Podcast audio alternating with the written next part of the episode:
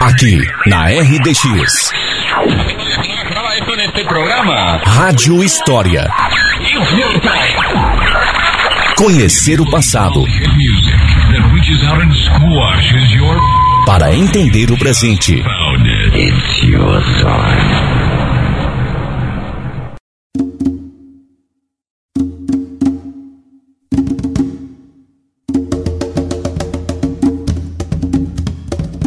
Olá, ouvintes da Rádio Difusora. Aqui quem vos fala novamente sou eu, Jéssica Franco. E nessa breve passagem minha por aqui, eu vim recontar uma história.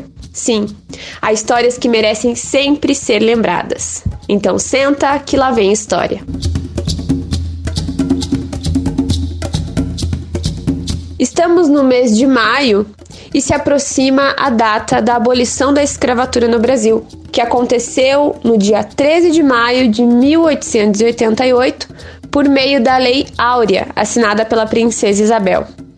Esta lei libertou os escravizados no Brasil após 400 anos de regime de escravidão.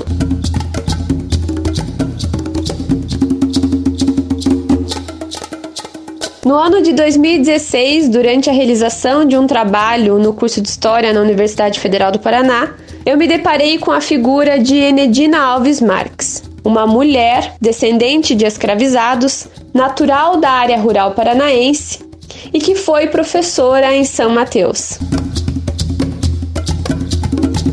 Depois de fazer essa descoberta, eu contatei o meu amigo Gerson para irmos atrás de registros que atestassem a estada de Enedina em solo samateuense. Dando continuidade à pesquisa, o Gerson encontrou fotografias que mostravam Enedina como professora de uma das primeiras escolas da nossa cidade.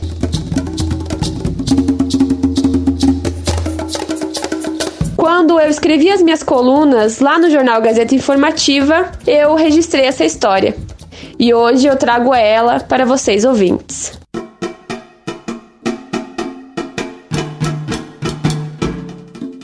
Enedina foi a primeira mulher negra a se tornar engenheira no Brasil e a primeira mulher a se tornar engenheira no estado do Paraná. Enedina era filha de um casal de negros provenientes do êxodo rural, no contexto pós-abolição em 1888. A família chegou a Curitiba, capital paranaense, em busca de melhores condições de vida. Ainda na infância, Enedina ajudava sua mãe nas tarefas domésticas na casa do militar e intelectual republicano Domingos Nascimento, em troca de instrução educacional. Ela foi alfabetizada aos 12 anos e em 1926 ingressou no Instituto de Educação do Paraná, sempre trabalhando como doméstica e babá em casas da elite curitibana para custear os seus estudos.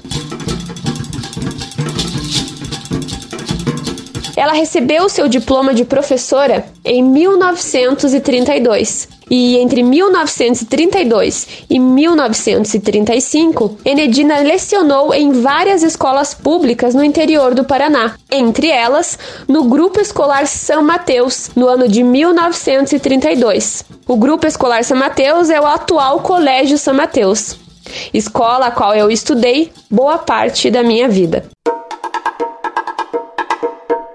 Mesmo sendo professora, Enedina tinha um outro sonho. Ela queria mesmo era se tornar engenheira civil. E retornou à capital curitibana em 1945, ano de término da Segunda Guerra Mundial, onde tivemos a ascensão do nazifascismo. Com muitas dificuldades, ela se graduou no curso de Engenharia Civil na Universidade do Paraná, atual Universidade Federal do Paraná, local onde eu também me formei no curso de História. Enedina era disciplinada e inteligente e enfrentou todos os obstáculos que uma sociedade no início do século XX apresentava a uma mulher negra e pobre. Nessa época, era destinado às mulheres, principalmente, o papel de mães e donas de casa. E no mercado de trabalho, tinha um pouco espaço poucas opções de escolha. Em sua grande maioria eram empregos em fábricas têxteis ou como professoras, com salários abaixo dos salários masculinos. Enedina era a única mulher de sua turma em engenharia. Ela vivia em uma sociedade que não instituiu políticas públicas e nem ofertou oportunidades educacionais e profissionais com expectativas de ascensão social à população negra que foi escravizada durante séculos no Brasil. Diante de tudo isso, ela também enfrentou o preconceito pela sua cor, vivendo numa região do país com população predominantemente branca e de descendência europeia. Ela foi a primeira mulher a obter o curso superior no estado do Paraná, a primeira mulher a se tornar engenheira no estado do Paraná e a primeira mulher negra a ser engenheira no Brasil.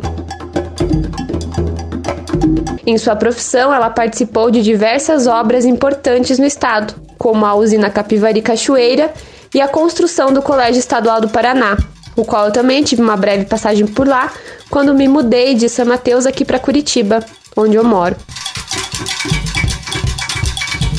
Enedina morreu aos 68 anos e o seu túmulo é um dos principais pontos de visita do cemitério municipal curitibano. Já foram publicadas reportagens, escritos livros e feitos trabalhos acadêmicos e documentários a seu respeito. A nossa Mateuenses nos resta os registros fotográficos da sua passagem por aqui. A mim, em particular, além de uma admiração pela sua trajetória de vida, uma empatia por estarmos conectadas através de três instituições educacionais onde estivemos. A trajetória de Enedina Alves Marques nos faz refletir sobre a história, sobre a sociedade do passado sobre a nossa própria sociedade no presente e sobre a sociedade que queremos e devemos construir no futuro uma sociedade mais igualitária e livre do preconceito. Por hoje é só, espero que vocês tenham gostado e até a próxima!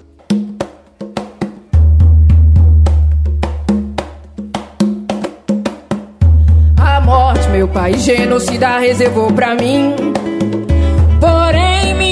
não é uma semente daqui. É semente da mente de Deus, é de lá de onde eu vim. Rainhas de ontem e hoje florescem em mim. A morte atravessa o sonho de pretos aqui. Encaro e grito pro Estado, não saio daqui. Minha mãe me abençoe e dê forças pra eu prosseguir. Seus olhos d'água refletem a força que mora em mim.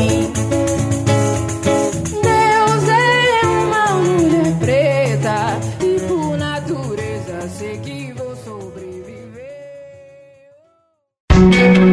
Para ouvir todos os episódios da Rádio História que já foram ao ar, acesse o Spotify e pesquise por Rádio História RDX FM.